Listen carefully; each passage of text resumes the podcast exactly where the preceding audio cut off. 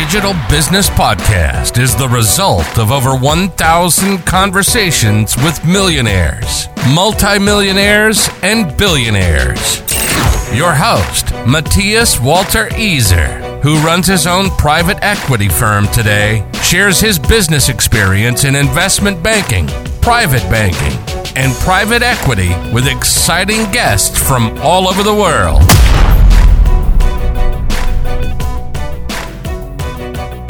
Ich freue mich wirklich sehr, heute den lieben Stefan Schug bei uns im Podcast begrüßen zu dürfen.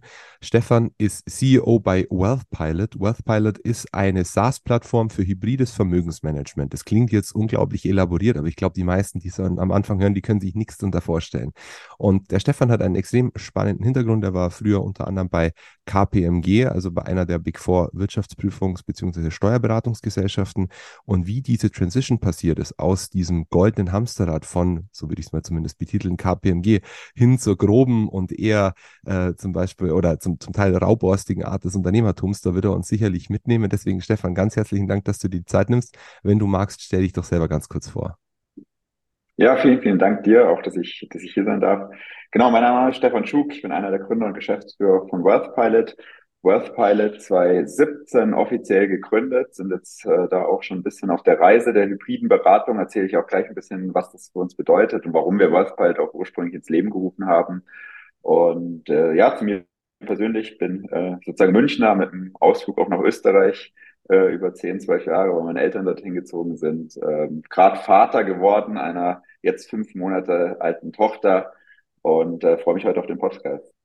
Sehr cool. Also dann eint uns schon mal was, die, die Münchner Heimat und die Ausprägung nach Österreich. Ähm, warum hast du dich denn überhaupt so stark für Wirtschaft interessiert? Also du hättest ja auch jeden anderen erdenklichen Weg gehen können. Ingenieur, Architekt. Was hat dich von, von Wirtschaft so begeistert oder für die Wirtschaft begeistert? Ja, ich habe so ein bisschen Ingenieur-Background, habe ich ja sogar noch, weil ich angefangen habe, äh, Maschinenbau zu studieren in Graz, eben in Österreich, an der TU Graz.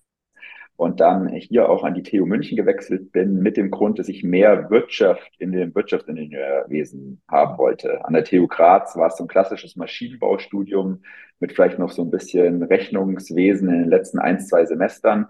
Ich wollte dann immer ein bisschen, ein bisschen mehr Wirtschaft haben, auch gerade die Zusammenhänge, ähm, aus dem Wirtschaftlichen heraus haben mich, haben mich immer mehr interessiert und habe dann sozusagen die Maschinenbaufächer mir hier anrechnen lassen, habe hier eine Mischung aus äh, BWL und Maschinenbau an der TU München gemacht, TUM BWL, ähm, wo der wirtschaftliche Part eben überwiegt und äh, ja, habe die, die Maschinenbauthemen dann eben aus Graz mitgenommen und äh, dann hier vor allem den, den wirtschaftlichen Teil gemacht das Lustige ist, ich habe wirklich viele Leute, die TUM BWL studiert haben und hier im Podcast landen. Also es scheint wirklich schon so eine Kaderschmiede zu sein, ne, neben dem CDTM, dann quasi vorgelagert zum CDTM oder parallel dazu, dass die Leute, die da entspringen, wirklich sehr, sehr gut sind, obviously.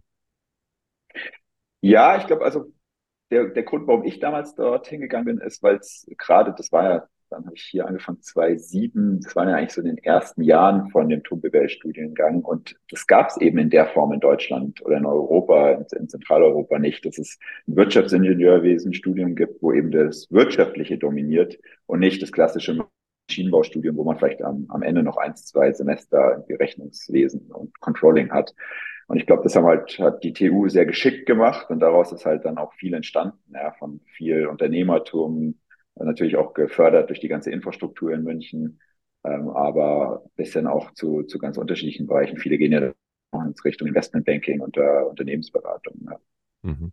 Jetzt habe ich da parallel dein LinkedIn mit auf und ich sehe, du warst ja dann auch mal im Consulting tätig und deine letzte abschließende Position in der Deal Advisory bei KPMG du hast TUM BWL studiert, hast irgendwie schon diesen Ingenieurshintergrund gehabt, bist aber dann ja wirklich voll in die Wirtschaft eingestiegen, also quasi wirklich extrem BWL-lastig und von diesem ursprünglichen Ingenieursteil ist scheinbar wenig verblieben. Was hat dich dann dazu bewogen, wirklich auch in so einen Nischenbereich zu gehen? Weil, wenn man jetzt sagt, KPMG, Big Four ist ja schon sehr, sehr, sehr niche down auf, auf, auf die Ökonomie und lässt eigentlich kaum mehr irgendwas von deinem Ingenieurs-Background zu. Du hättest ja auch irgendwie was in einem Hybrid machen können, vielleicht ein großer Automobilhersteller, wo du dann diese beiden Welten irgendwie vereinen hättest können. Warum genau äh, Wirtschaftsprüfung oder warum der Bereich Wirtschaftsprüfung? Dazu muss man als erstes sagen, dass ich bei KPMG nicht in der Wirtschaftsprüfung war, sondern eben in dem äh, M&A-Team oder in dem äh, Post Post-Merger-Team. Warum bin ich dorthin? Weil ich in meiner Diplomarbeit eben mich viel damit beschäftigt habe, äh, was gehört dazu, erfolgreich zwei Unternehmen miteinander zu fusionieren oder zu trennen und habe mich dann dediziert nach der Diplomarbeit, weil ich da auch viele Interviews in dem Bereich gemacht habe, nach Beratungen umgeschaut, die eben exklusiv sowas anbieten, weil mich das ganze Thema vor allem von der unternehmenskulturellen Seite sehr, sehr interessiert hat und weil man einfach alle Facetten mitbekommt. Wenn irgendwie aus zwei großen Unternehmen eins gemacht wird, werden im Endeffekt zwei gesamte Organisationen von der Unternehmenskultur bis zum Produktportfolio, bis zur Vertriebsmannschaft fusioniert und das mal sozusagen als Einstieg zu sehen, auch mit dem Hintergrundwissen, was ich dann im Rahmen der Diplomarbeit aufgebaut hatte, das war so der Antrieb, äh, mir nach dem Studium in, in dem Bereich auch eine, eine Position zu suchen. Und äh, da hat sich bei KPMG gerade frisch was geformt gehabt, ja, was es so vorher noch nicht gab. Ähm, daraus ist dann eine Strategy Group entstanden. Das wurde dann über die Zeit auch immer größer und dann natürlich immer konzernlastiger. Ja. Aber gerade auch in der Anfangszeit ähm, haben die wirklich einen guten Job gemacht in diesem Nischenbereich äh, Post-Merger-Integration, äh, wirklich von, sagen wir mal, der strategischen Entscheidung, wir wollen Unternehmen kaufen ähm, und wir begleiten den konzeptionellen Part, wie dann sozusagen die Synergieeffekte oder der Case eben aufgehen kann, bis hin dann sechs neun Monate nach der eigentlichen Fusion diese konzeptionellen Themen dann wirklich auch in der Praxis umzusetzen ähm, war halt für mich ein sehr spannender Bereich, ähm, einmal so diesen, diesen Lebenszyklus da, da mit auch zu machen. Und da war ich, äh, da schließt sich der Maschinenbaukreis dann auch viel bei, bei Unternehmen wie zum Beispiel Festo, ähm, Automatisierungstechnik ähm, etc., halt, wo, wo, das Maschinenbauwissen sicherlich auch hilft, um ein Produktportfolio zu verstehen und zu verstehen, was der Anwendungsfall dahinter ist. Ähm, also da war es wirklich sehr crossfunktional und das war auch was, was mich daran sehr, sehr gereizt hat. Klingt auch super spannend. Also wenn man sich jetzt in deine Rolle hineinversetzt, was du da eben machen konntest. Ich glaube, es gibt ja sowieso wenig Bereiche, die so spannend sind wie, wie M&A letztlich. Ähm, bin ja heute quasi als freier M&A-Berater tätig im, im E-Commerce-Umfeld und äh, kann eben die Dinge, die du jetzt so äh, auf, auf Metaebene beschrieben hast, genauso bestätigen. Irgendwann ist aber dieser Sprung passiert. Und wenn ich jetzt da wieder auf dein LinkedIn schaue, dann war das im April 2016, dass du dich dann äh, mit deinen Co-Gründern dazu entschieden hast, Wealth zu gründen. Erstens, wie habt ihr euch überhaupt in der Gründerschaft, in diesem Gründerteam gefunden? Was war da so der Background dafür? Und warum habt ihr genau das gemacht, was ihr macht? Weil wenn ich jetzt sehe, du hast M&A davor gemacht, okay, ihr macht heute Asset Management, das ist schon nicht ganz fremd und ist auch nicht ganz fern voneinander, aber es ist auch nicht das, was man so im, im ersten Gedankengang ja. als trivial betrachten würde. Wie ist es dazu gekommen? Einfach, wie waren auch so eure Entscheidungsprozesse? Weil ich denke, ihr habt sicherlich auch mehrere Ideen diskutiert. Das war jetzt wahrscheinlich nicht nur die einzige, die ihr da hattet. Genau, äh, da auch wieder vielleicht der Sprung zurück zu meiner Studienzeit. Äh, ich hatte damals äh, den Daniel Juppe, mit dem ich auch WealthPilot gemeinsam gegründet hatte, während einer studentischen Unternehmensberatung kennengelernt ähm, die wir dann auch so gemeinsam ausgebaut haben. Und da ging es schon immer darum, Management-Informationssysteme für Private Equity Fonds aufzubauen. Also für sozusagen einen Private Equity Fonds, der unterschiedliche Portfoliounternehmen hat, ähm, einen, einen Blickwinkel zu schaffen, dass er wirklich in den unterschiedlichen Branchen, in denen er investiert ist, Management-Informationssystem hat. Wo läuft's gut, in welchen Unternehmen, wo läuft's weniger gut, nach welchen Produkten, Regionen, Kunden, ähm, ja, werten wir welche Kennzahlen aus, so dass der Portfolio Manager dann einfach auch wirklich eine transparent, einen transparenten Blick hat über das, was in seinem Portfolio so passiert. Also klassisches Management-Informationssystem. Und da hat sich immer mehr die Frage schon aufgedrängt, okay, wenn wir mit unseren, sagen wir mal, einfachen technischen äh, Studiemitteln ja, ähm, da eine relativ große Transparenz in die Assets, in die Portfoliounternehmen schaffen, ähm, warum ist es eigentlich nicht möglich für den Endkunden äh, im privaten Bereich eine Entscheidungsgrundlage zu haben? Wo steht er aktuell mit seinen Investments, sei es liquide Investments wie Aktien, sei es illiquide Investments wie Immobilien? Wo steht er da heute und was muss er eigentlich machen, um seine finanziellen Lebensziele zu erreichen? Und die Gründung von WealthPile dann 2016 war eigentlich nachgelagert einfach ähm, die, die technische Möglichkeit, jetzt auch ganzheitlich eine Datenaggregation im Privaten zu machen, was wir zehn Jahre vorher im B2B-Bereich gemacht haben.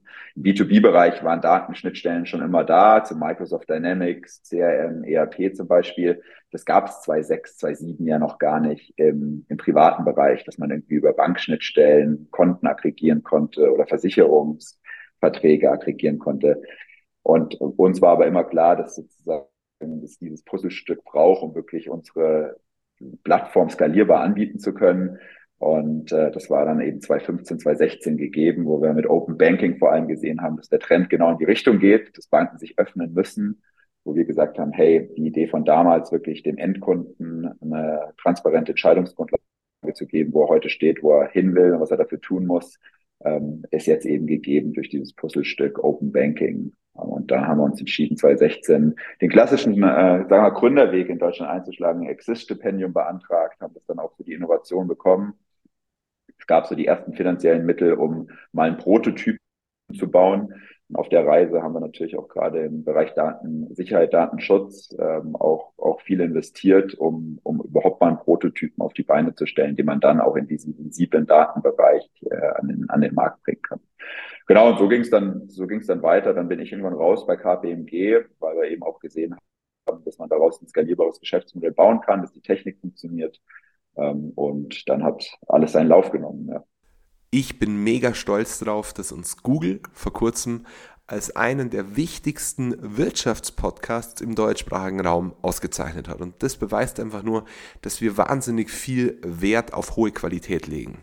Und ebenso viel Wert auf Qualität legen wir im Rahmen unserer Partnerschaften. Und ich möchte dir auf diesem Wege einen meiner besten Freunde und zugleich Geschäftspartner vorstellen, nämlich den lieben Thomas. Thomas Gahl ist sein Name, er ist Geschäftsführer der Sichtbarer werden GmbH aus Nürnberg und bestimmt kennst du die Situation, dass du ein perfektes Produkt oder ein super hochwertiges Dienstleistungsportfolio anzubieten hast, aber einfach zu wenige Anfragen, also Inbound-Anfragen bekommst und wahnsinnig viel Outbound-Outreach betreiben musst, um deine Kunden zu gewinnen, um deinen Umsatz zu erwirtschaften. Mit sichtbarer werden ist der Name Programm, denn Thomas mit seinem Team hilft dir dabei, optimale Home- und Landing-Pages zu erstellen und mit Hilfe dieser Home- und Landing-Pages dann im Rahmen der Suchmaschinenoptimierung die Nummer eins auf Google zu werden.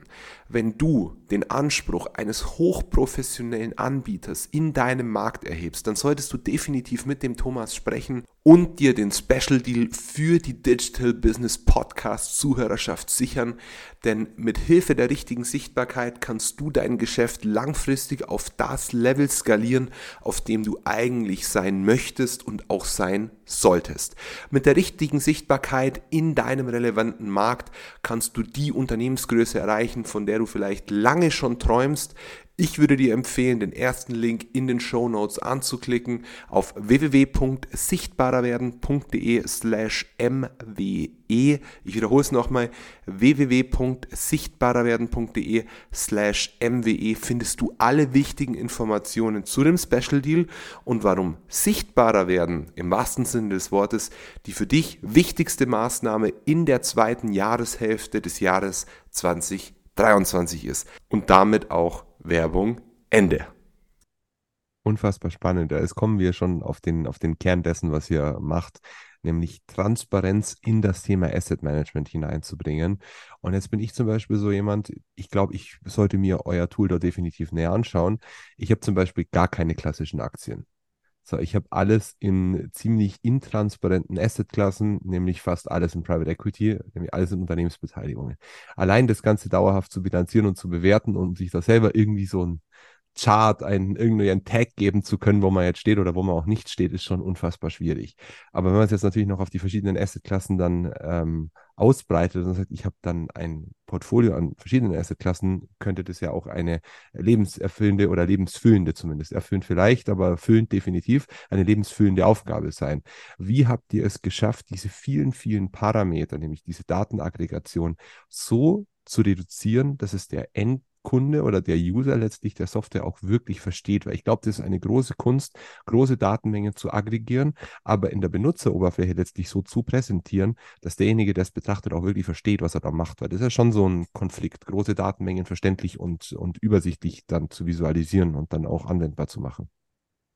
Ja, absolut. Und äh, du sagst es absolut. Das ist übrigens auch die der Grund, warum wir das Exist-Stipendium bekommen haben, die Oberflächen, eben komplexe Sachverhalte möglichst einfach darzustellen, dass eben auch jemand, der vielleicht nicht täglich sich mit äh, seinem liquiden oder liquiden Vermögen beschäftigt, sofort versteht, worauf er schaut und was er da zu Gesicht bekommt. Und Ähm, wie wir das gemacht haben, ist einfach wirklich immer, wir sind ein B2B2C-Geschäftsmodell, aber immer vom Endkunden zu kommen, also wirklich immer vom Nutzer auszugehen, der vielleicht keine hohe finanzielle Vorbildung hat, äh, nicht ähm, täglich in Apps äh, unterwegs ist, also sozusagen den, den, den einfachsten Nutzer sozusagen sich auch bildlich vorzustellen, um von dem ausgehend eine Oberfläche zu entwickeln, die diese komplexen Themen dann trotzdem schafft darzustellen. Und das war immer so das Credo in der Entwicklung von den Benutzeroberflächen. Da ist man manchmal auch am Anfang relativ altbacken rübergekommen, ja, weil wir eben nicht x Funktionen in die Oberflächen nehmen wollten, nur der Funktion halber, sondern wir von Anfang an gesagt haben, okay, wir wollen es einfach darstellen ähm, mit zwei, drei wesentlichen Elementen, indem man dann sich tiefer rein trillen kann, für die Leute, die es dann doch tiefer interessiert, aber immer von diesem äh, Drill-Down-Prinzip mit dem, mit der möglichst einfachsten Startoberfläche sozusagen beginnend und dann sich reinbohren in die Details, wenn man denn will und wenn man dazu die Lust beziehungsweise Zeit hat. Das ist jetzt ein Thema, da muss ich ehrlich sagen, da weiß ich fast gar nichts drüber, nämlich dieses Gründerstipendium, dieses, äh, wie du es jetzt benannt hast. Würdest du uns da vielleicht mal ein paar Insights geben, wie das Ganze passiert ist? Weil ich habe zum Beispiel mit gar nichts gegründet und war einfach, glaube ich, relativ gut im Vertrieb und habe mir dann quasi so mein Leben erstmal gesichert, ganz am Anfang. Aber es gibt ja auch einen anderen Ansatz, wie man gründen kann, nämlich zum Beispiel über Stipendien, um das Ganze einfach strukturierter zu machen. Das würde ich auch heute jedem empfehlen, um mal ganz ehrlich zu sein. Das war schon zum Teil wild, was man da dann im Vertrieb alles versucht hat. Aber wie hat dieses äh, Gründerstipendium stattgefunden oder auch die entsprechenden Förderungen, weil das ja für sich nochmal so eine ganz eigene äh, Thematik innerhalb des Unternehmertums auf solche Ressourcen zurückzugreifen, wenn sie schon da sind. Ja, absolut. Und da muss man auch wirklich den, den Gründungsstandort Deutschland hervorheben. Es gibt ja immer wieder Themen auch in den Medien, die es natürlich zu verbessern gilt, aber es gab auch damals und gibt auch jetzt wirklich gute Förderprogramme, die einem gerade beim, beim Start helfen. Wir haben sozusagen auf das Exist-Stipendium gesetzt, das vom Bundeswirtschaftsministerium, wird verteilt über die Universitäten. Also man muss sozusagen äh, eine Universität als, als Partner haben. Bei uns war es die LMU hier in München äh, mit der man dann auch den Antrag, äh, den, den Gründerantrag stellt. Das ist im Endeffekt wie ein, ein Businessplan, wo man mal so praktisch grundsätzlich seine Idee runterschreibt, wie man in den Markt gehen will. Man braucht auch schon die ersten Referenzen, die dann auch ähm, so ein Letter of Intent unterschreiben, also potenzielle Kunden. Und dann wird es bewertet. Dann wird es nach verschiedenen Kriterien, Innovation, Businessplan ähm, bewertet. Ja. Und dann haben wir, glaube ich, damals so knapp 120.000 Euro bekommen, die man nicht sofort bekommt. Die werden über Universitäten ausgezahlt. Also auch der ganze Einkaufsbeschaffungsprozess ist dann natürlich ein bisschen mühsamer, weil für jeden Laptop, für jeden Kugelschreiber, den man bestellt, natürlich auch irgendwie zwei, drei Anbieter braucht, vergleichen muss. Es wird jeweils über die Universitäten dann auch ausgezahlt.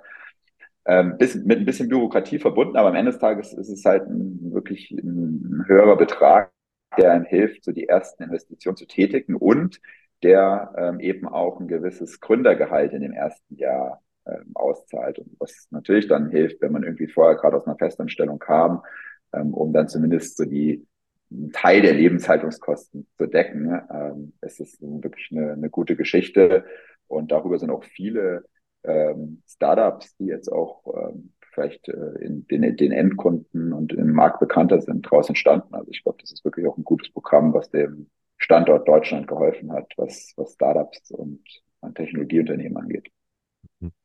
Jetzt meintest du ja, dass ein wesentlicher Bestandteil, vielleicht sogar der wesentliche Bestandteil für dieses Stipendium eure Oberfläche war oder ist. Wie seid ihr denn selber zu dieser Oberfläche gekommen? Weil es ist ja nicht trivial zu sagen, ich verstehe Daten, aber ich mache Daten auch wirklich schön und ansehnlich. Weil derjenige, der sich viel mit Daten auseinandersetzt, der hat ja einen ganz anderen Zugang zu, ja, wie soll ich sagen, nicht zu Schönheit, aber zu Praktikabilität, weil er vielleicht auch weiß, was damit möglich ist und der letztliche Endnutzer vielleicht ein ganz anderes Anspruchsniveau mitbringt. Wie habt ihr es geschafft, irgendwie so diese, diesen, diesen Hybrid herzustellen? Ich habe so eine ähnliche Frage vorher schon mal adressiert, nämlich diese, diese Komplexität und die Einfachheit trotzdem auf einen Nenner zu bringen. Ich stelle mir das wahnsinnig schwer vor und vor allem, wie viele Iterationsphasen habt ihr da auch laufen, dass ihr am Ende dann wirklich an der Oberfläche gelandet seid oder an dem Punkt wart, wo ihr sagt, okay, damit können wir auch wirklich zum Kunden rausgehen. Das ist das bildet alle wichtigen Elemente ab, aber ist nicht so kompliziert, dass es niemand mehr anwenden möchte. Ja, ja, du sprichst gerade schon an, Iteration. Also der Startpunkt war so ein bisschen das, was wir in der studentischen Unternehmensberatung vorher gemacht haben, weil da haben wir auch schon sehr komplexe Sachverhalte, Sachverhalte einfach dargestellt. Also ein Private Equity vor damals in der Zeit war ja auch oder immer noch vom Fitnessstudio bis zum Maschinenbauzulieferer in alle Branchen investiert. Und wir mussten es auch irgendwo schaffen, über diese unterschiedlichen Branchen eine Ansicht für den Portfolio-Manager herzustellen, dass er eine Entscheidungsgrundlage hat, zu verstehen, okay, bei dem Kunden mit dem Produkt in der Region läuft es gut oder eben schlecht. Ähm, also das war der Startpunkt und da haben wir ganz ähnlich aufgesetzt. Und äh, dann ist es klassisch Startup oder klassisch, wie du es auch gerade angesprochen hast, Iteration, ja, damit rauszugehen an Markt, äh, das zu testen, mit verschiedenen Endkunden zu testen, mit Vermögensberatern, Verwaltern zu testen, und dann das Feedback eben einzuarbeiten. Aber für uns war neben dem Feedback, weil das kann auch schnell ausarten, gerade wenn du es in einer B2B-Gruppe zeigst, der die dann x Kennzahlen da drin haben wollen. Für uns war eigentlich immer das Credo wichtig, versteht jemand, der sonst nicht mit Apps und Finanzwirtschaft viel am Hut hat. Ja, und das war immer so das Credo, ähm, wenn, wenn da nur irgendwie der, der geringste Zweifel da war, dann haben wir es eher nicht umgesetzt als umgesetzt und sind der Oberfläche eigentlich auch über die letzten, äh, was heißt eigentlich, sind der Oberfläche über die letzten sechs Jahre komplett treu geblieben. Also die hat sich in der, im Wesentlichen nicht verändert. Und wenn ich es jetzt richtig verstanden habe, wart ihr am Anfang ausschließlicher B2B-Anbieter und habt dann auch dieses B2C-Geschäft hinzugenommen. Ist das richtig? Wir sind von Anfang an B2B2C-Anbieter. Ähm, Was bedeutet das? Wir haben in der Exist-Phase auch äh, so ein bisschen uns angeguckt, wo hat unsere Funktionalität, äh, gerade in der Datenaggregation und Analyse, eigentlich den größten Hebel. Und wir haben halt gesehen, dass sozusagen der Trend Robo-Advisor etc., also in der Investment-Teil wird immer mehr automatisiert. Ja, und da ist auch schon viel da. Aber wenn ich jetzt zum Robo-Advisor gehe, dann weiß ich ja meistens schon, okay, ich habe jetzt irgendwie x tausend Euro und den Betrag in Kapital Kapitalmarkt bringen. Und das ist ja was, was komplett ohne persönliche Beratung funktioniert und auch in Zukunft immer mehr so, so passieren wird. Wir haben aber in, den, in der Exist-Phase immer mehr festgestellt, dass sozusagen die persönliche Beratung, wenn es das Vermögensmanagement wirklich von allen Vermögenswerten angeht, also liquide wie illiquide, ein sehr, sehr, sehr, sehr wichtiger Teil ist. Also ein persönlicher Vermögensberater hilft dir wenig, um irgendwie 20.000 Euro oder 100.000 Euro in den Kapitalmarkt zu bringen. Das kann jeder mittlerweile mit digitalen Apps. Aber um wirklich mal einen Plan aufzustellen, da will ich in 10, 15, 20 Jahren sein und diesem Plan auch treu zu bleiben, ja, dann eben nicht in Krisensituationen sofort zu verkaufen oder Entscheidungen zu treffen, äh, wo ich, wo ich im Endeffekt so ein bisschen äh, aus der jeweiligen Aktion will, da ist der Berater halt super wichtig, also eine Art Coach an der Seitenlinie. Ja.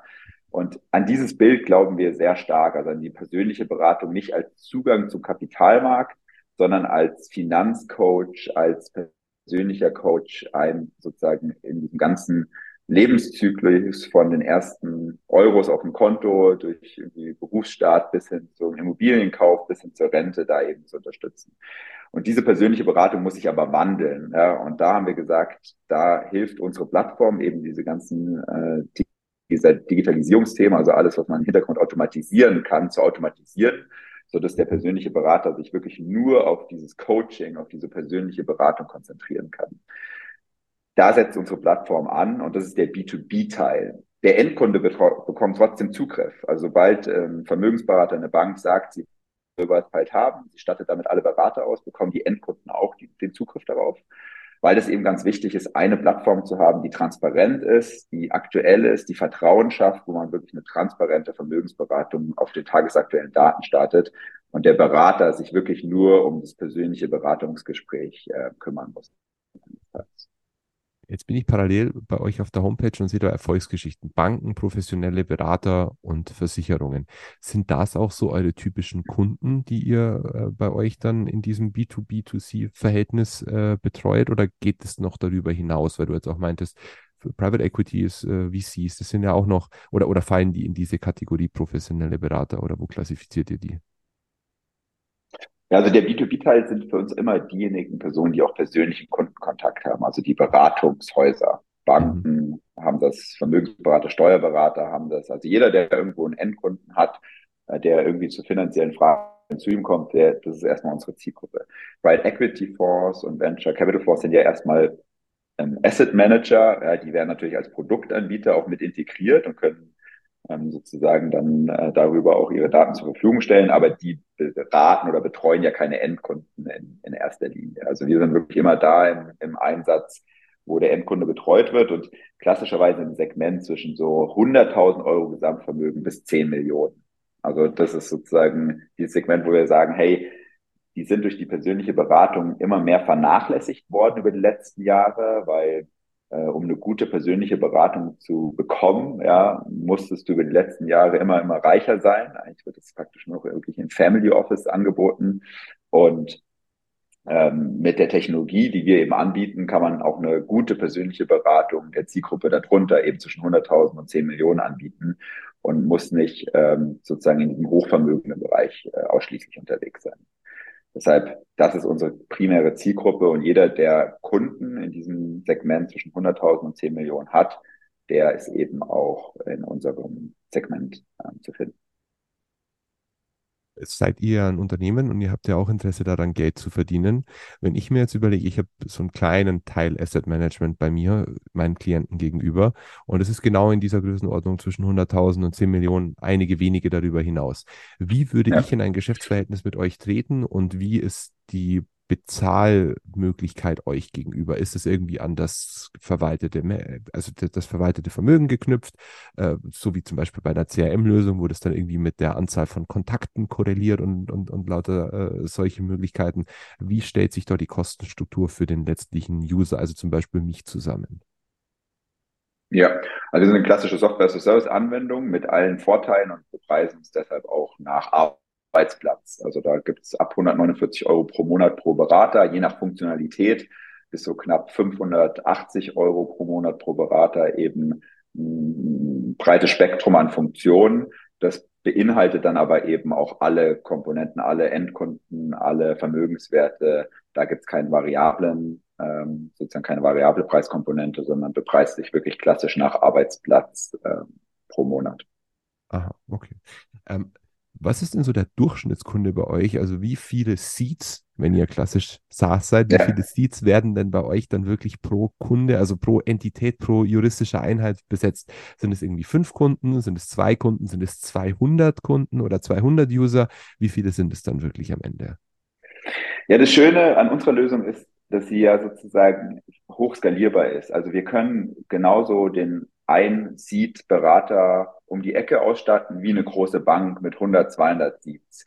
Deshalb unterteilen wir auch im Go-to-Market äh, diese zwei Bereiche. Professional Advisors sind alle freien Berater, Vermögensverwalter und Banken. Und in diesen zwei Bereichen unterscheiden sich natürlich die Seed-Anzahl wesentlich. Bei den Banken ähm, sind so 25 Seats im Durchschnitt von kleinen Banken, immer sozusagen Private Banking, Wealth Management als Zielgruppe. Ähm, da ist aber auch eine, eine hohe Bandbreite ja, von irgendwie vier, fünf Seats bis, bis 50, 60 Seats. Und bei den Professional Advisors sind so knapp fünf Seats im, im Durchschnitt. Sicherlich kennst du die Herausforderung. Du hast ein extrem hochwertiges Produkt oder Dienstleistungsportfolio, bekommst aber einfach nicht genug Kundenaufträge, um langfristig zum Marktführer in dem für dich relevanten Markt zu werden. Ich habe eine Lösung für dich. Die Lösung lautet sichtbarerwerden.de slash mwe genauso wie meine Initialien. Und Name ist hier einfach Programm von meinem lieben Freund Thomas Gahl, dem Geschäftsführer der Sichtbarer werden GmbH.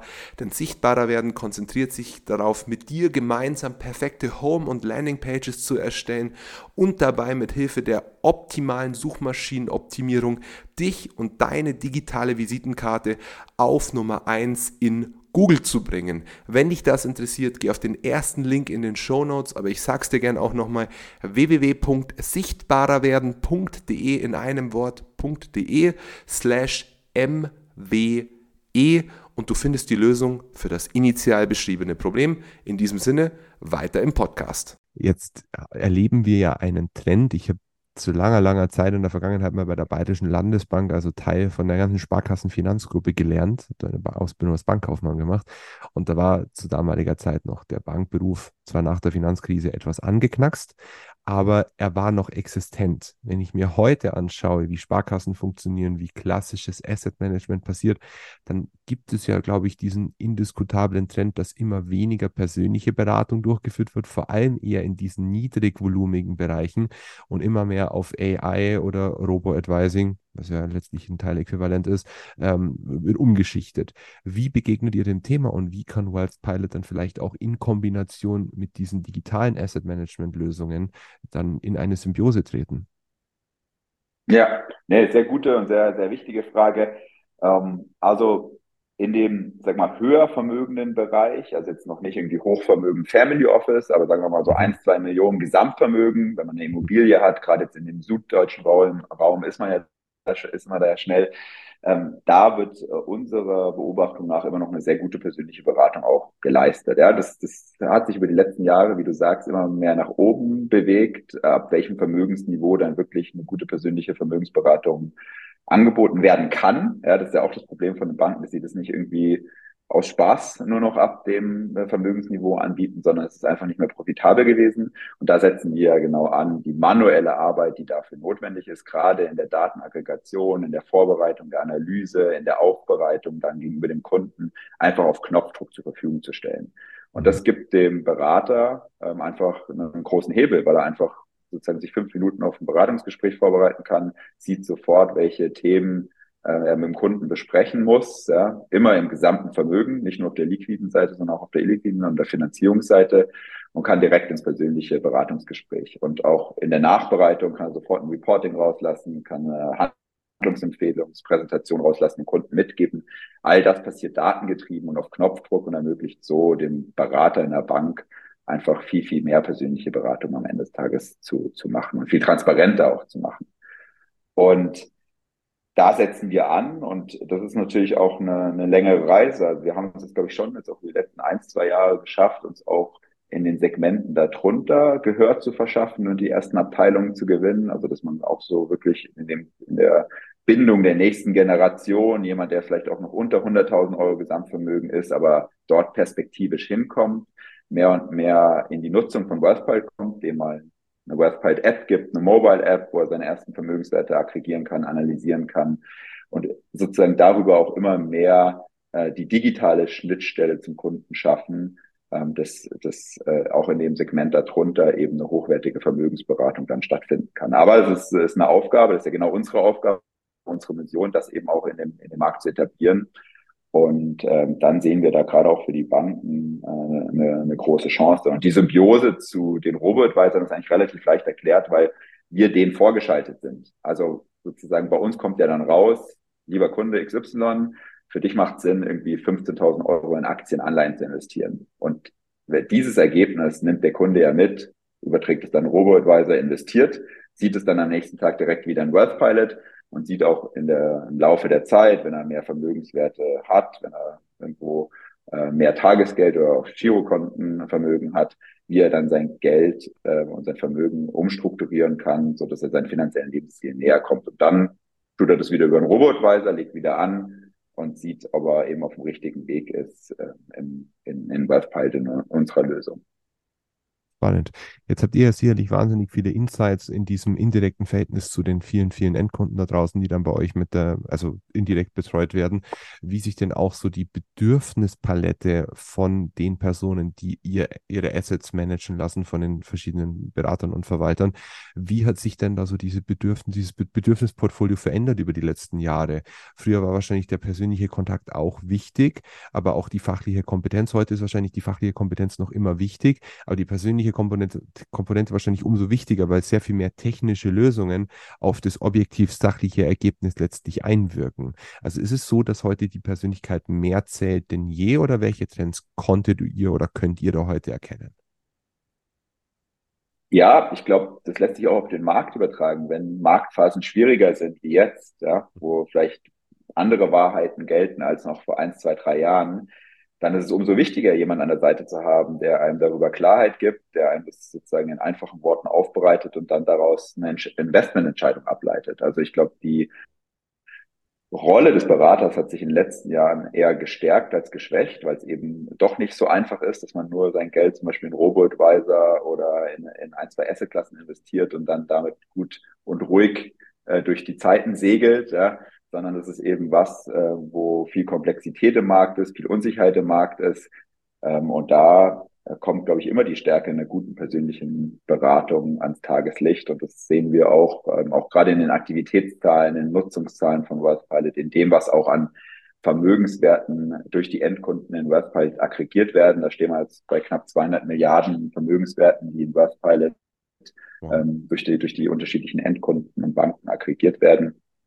Und das kann man da schon, schon ganz gut auch beobachten, ja, wie die Relevanz einer persönlichen Beratung steigt. Mhm. Wenn du jetzt auf eure Kunden blickst und ich sehe jetzt, wenn ich da über die Homepage drüber gehe, so ganz klassische Unternehmen wie die VR-Bank, die Sparkasse und die Commerzbank, dann hat sich da ja über die letzten Jahre hinweg schon viel getan. Und jetzt, das kannst du vielleicht nicht ganz so, so bold als Statement jetzt äh, raushauen, aber ich erlaube mir das einfach mal, dass ich sage, dass das Überleben dieser Institutionen heute mehr gefährdet ist denn je, was ganz unterschiedlichen Marktdynamiken geschuldet ist. Wenn jetzt diese Unternehmen nicht mehr in ihrer klassischen Rolle verbleiben würden, wie relevant wäre es, wenn die für euch als Kunden rausfallen und wie würden diese Kunden bei euch ersetzt werden? Ja, ja, ich glaube, die Stärke der, der genannten Banken, gerade in Deutschland, ist halt schon das Vertrauen und die Sicherheit. Ja? Also ich glaube, in Marktphasen, die äh, bis zur Corona-Krise äh, war das nicht so relevant. Das äh, sieht man ja auch so ein bisschen in Kontoöffnungen und äh, in, den, in, der, in der Abwanderung dann dort. Ähm, aber gerade jetzt in Krisenzeiten ist es natürlich schon auch wieder relevant, ein, ein Vertrauensverhältnis zu haben, auch zu wissen, äh, wenn ich irgendwie einen Kundenservice anrufe, da geht jemand hin und der beschäftigt sich mit mir. Ähm, also ich glaube, da ist die, die Rolle gerade der genannten Banken eigentlich eher gestärkt worden in den letzten Jahren. Aber klar, sie müssen sich wandeln. Das wissen die, die Banken natürlich auch.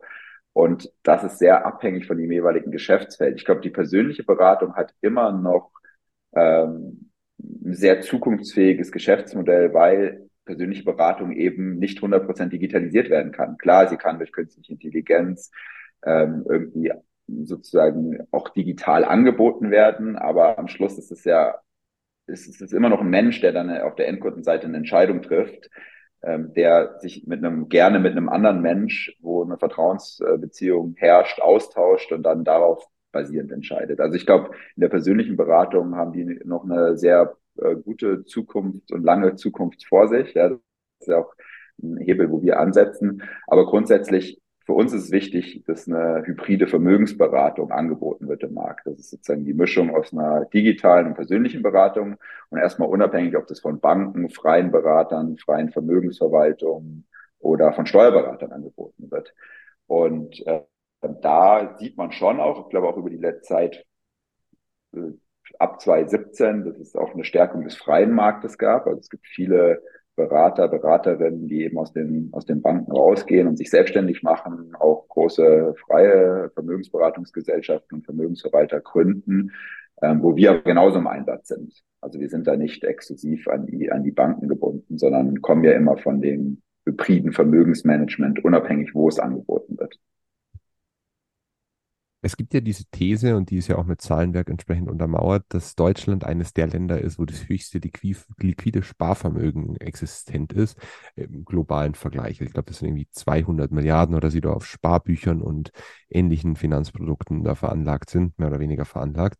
Was, was bewegt dich, wenn du solche Informationen dann bekommst? Was denkst du darüber? Weil du weißt wahrscheinlich besser wie ganz viele andere da draußen um die Möglichkeiten der, der Asset-Allokation Bescheid. Was ist dein Auftrag mit Wealth Pilot, wenn du hinausgehst und sagst, überlegt euch doch vielleicht mal, was ihr alles mit eurem Geld machen könnt? Was ist der große Impact von Wealth Pilot am Ende des Tages? Weil nur Daten zu visualisieren, verstehe ich, das ist eine sehr, sehr objektive Aufgabe, aber ihr habt ja auch eine extreme gesellschaftliche Verantwortung zu sagen, dass Menschen deutlich verantwortungsvoller mit ihrem Geld umgehen, weil ich möchte es jetzt gar nicht schlecht reden, aber das Sparbuch oder vergleichbare Produkte sind nicht das Beste für die individuelle finanzielle Situation desjenigen oder derjenigen, die das dann wirklich zur, zur Anwendung bringen, wo du ja auch selber sagst, es geht darum, die eigenen finanziellen Ziele zu erreichen. Und ich glaube, das sind Instrumentarien, die nicht unbedingt zum Großteil der, der, der Menschen oder deren Zielerreichung beitragen. Absolut. Und eine einfache Visualisierung, was eigentlich für Möglichkeiten in Girokonten, Tagesgeldkonten liegen, ja, um seine finanziellen Lebensziele zu erreichen, um schneller zum Beispiel in die Rente zu gehen, um sich ähm, Erbe zu strukturieren, was man seinen Kindern vererbt, das zu visualisieren und einfach aufzubereiten, das ist schon ein ganz, ganz großer Hebel. Also äh, wenn Menschen mit unterschiedlicher finanzieller Vorbildung zu den jeweiligen Beratern äh, kommen und die auf zwei, drei Klicks sofort sehen, okay, das könnte ich eigentlich mit meinem, mit meinem liquiden Vermögen erreichen in 15, 15, 20 Jahren.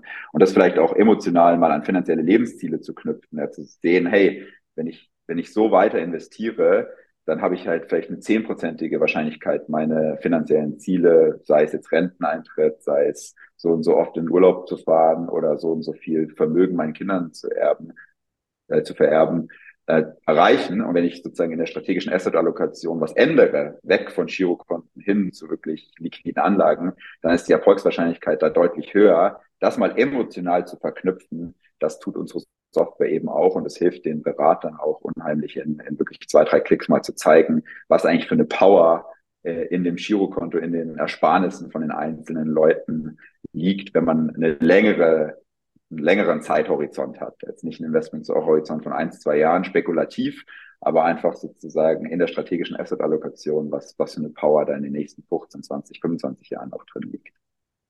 Ja, das ist ein super spannendes Thema, weil mich persönlich beschäftigt das natürlich sehr, weil ich einfach extrem wirtschaftsorientiert bin und interessiert, wenn ich das Thema Rentenlücke versuche zu durchdenken. Ganz viele Menschen werden zu späterem Zeitpunkt oder auch jetzt schon weniger bekommen, als sie für die Notwendigkeiten des alltäglichen Überlebens brauchen.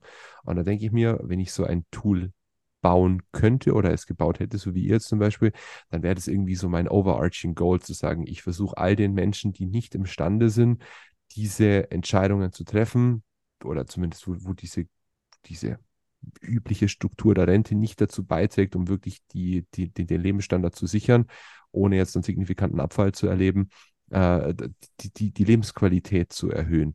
Gibt es da von eurer Seite vielleicht auch Marketingmaßnahmen oder zukünftige Ideen, dieses Thema Assets und Vermögensaufbau weiter in den medialen Vordergrund zu rücken, weil ihr hättet ja die perfekten Informationen dazu, eben genau das zu tun, weil ihr habt eine Datengrundlage wie wahrscheinlich niemand, sogar noch institutionsübergreifend.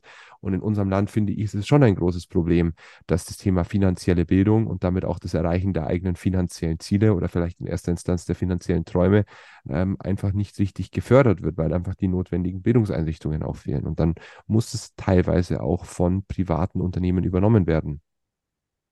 Ja, ja, absolut. Das ist ein sehr, sehr großes Thema. Und ich bin immer ein Fan davon, jetzt auch sich darauf zu konzentrieren, was wir wirklich beeinflussen können. Mhm. Und wir unterstützen jetzt gerade auch Banken, aber auch Vermögensberater, Verwalter schon stark auch mit Marketingkampagnen Materialien, um da einen Hebel zu haben und das Ganze dann eben auch in Wealth Pilot sich anzugucken. Ja, wir haben das auch so ein paar Tools gebaut, die marketingtechnisch orientiert sind, zum Beispiel einen finanziellen Unabhängigkeitsrechner, wo man mit, ohne viele Konten zu aggregieren, einfach mit drei, vier Angaben mal gucken kann, okay, wenn ich eigentlich so weitermache, wann bin ich dann finanziell unabhängig? Oder bin ich vielleicht nie finanziell unabhängig, weil genau die Situation eintritt, die du gerade besch beschildert hast. Also da kann man viel machen, auch mit Technologie. Ähm, wir sind natürlich immer in diesem B2B2C-Ansatz unterwegs. Es gibt ja auch viele äh, B2C-Unternehmen, äh, die die Ansätze da, da bieten.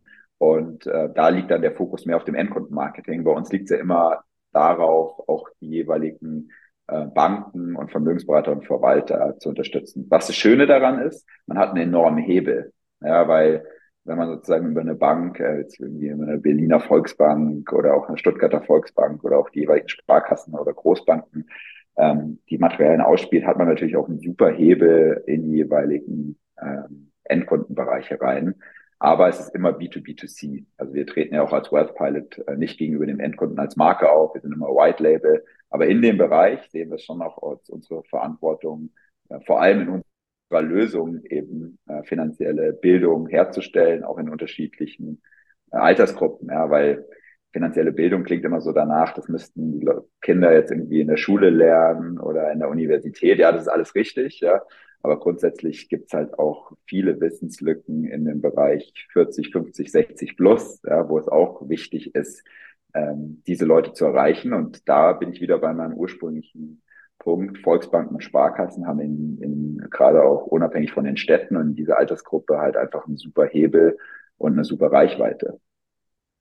Ja, absolut stimmt. Das ist ein Argument, das habe ich jetzt zuerst mal nicht bedacht, dass natürlich auch sehr viel Geld, das eben existiert auf den von mir benannten Sparkonten, häufig von Leuten besessen wird oder in deren Teillagen ja, im Besitz ist, ähm, gerne zu einer Sparkasse oder zu einer Volksbank gehen, die vielleicht den Robo-Advisor nicht mehr als Option in Erwägung ziehen, weil sie nicht nur um die Existenz dieses Robo-Advisors wissen, weil sie vielleicht in einer Altersgruppe sind, wo das gar nicht wirklich ankommt. Ja, und viele bekommen ja auch oder haben ja ihr erstes Konto direkt mal bei einer Volksbank, bei einer Sparkasse und dann hat man darüber eben noch verschiedene weitere Bankverbindungen, die man ja in WealthPilot auch alle aggregieren kann, sodass man immer einen Gesamtblick hat, unabhängig von dem Konto dahinter. Ähm, und da haben die Volksbanken und Sparkassen eine brutale Reichweite in, in Deutschland. Deshalb muss man auch, finde ich, den, den, den Punkt immer sehen, den ich auch ehrlicherweise so nicht nachvollziehen konnte, warum man sich auch als Volksbank und Sparkassen immer mehr aus dem Filialnetz zurückgezogen hat, weil es einfach eine brutale Stärke und ein USP gegenüber all den Digitalbanken ist, regional verwurzelt zu sein, wirklich mit Ansprechpartnern vor Ort in den jeweiligen auch ländlichen Gegenden, die man in Zukunft noch viel, viel mehr ausspielen könnte, wenn man das Filialnetz auch in einer, in einer Größenordnung äh, bereitstellt, äh, wie es vielleicht vor, vor ein paar Jahren noch war. Ja, stimmt, stimmt, sind, sind, sind valide Argumente. Jetzt haben wir ja sehr viel darüber erfahren, wer du bist, was ihr macht. Und am Ende eines jeden Interviews interessiert mich immer, was denn so der realistische Ausblick in die Zukunft ist. Damit meine ich so die nächsten 12, 18, 24 Monate. Was sind da eu oder was ist eurerseits geplant für die nächsten Expansionsschritte innerhalb von Wealth Pilot? Was wollt ihr da machen? Ja, also wir wollen immer mehr Intelligenz auch in die Lösung bringen, auch mehr und mehr Handlungsempfehlungen proaktiv dem Berater und dem Endkunden geben äh, einfach durch Machine Learning Ansätze auch die Daten, die wir in WorthPalt haben, so zu strukturieren und so sichtbar zu machen, dass wirklich konkrete Handlungsempfehlungen bei, bei rauskommen. Also wieder Technologie als Hebel für die persönliche Beratung. Das ist ja unser, unsere Mission und unser Credo. Auf der technischen Seite, auf der Marktseite äh, stand für uns vor allem Deutschland in den letzten Jahren im Fokus da ist es auch, auch das Ziel, in ein, zwei weitere Länder in, in Europa zu expandieren und unsere, unsere Plattform eben weiter auch, auch dort äh, zur Verfügung zu stellen, dass wir dort die hybride Beratung eben auch äh, salonfähig machen. Sehr spannend. Dann wünsche ich dir in meinem Namen, aber natürlich auch im Namen der gesamten Community des Digital Business Podcast für das Vorhaben alles, alles Gute. Danke für deine Offenheit und danke auch für die Transparenz im Umgang mit eurem eigenen Vorgehen zum Aufbau eines so erfolgreichen Unternehmens. Und ich würde mich sehr freuen, wenn ich dich in ein oder zwei Jahren wieder hier im Podcast begrüßen dürfte, weil das einfach unser Anspruch ist, nicht nur den Status quo einmal abzubilden, sondern auch wirklich eine Reise eines Unternehmens, Unternehmers und eines Unternehmens letztlich mit abzubilden. Denn das macht es ja wirklich interessant und, und spannend zu sehen, wie sich dann diese Einheit Einheit diese Institution über die Zeit hinweg entwickelt. Ja, vielen Dank dir für die Einladung und ich freue mich aufs nächste Gespräch. Super. Stefan, alles Gute für dich. Danke für deine Zeit und bis zum nächsten Mal. Mach's gut. Ciao, ciao. Ciao.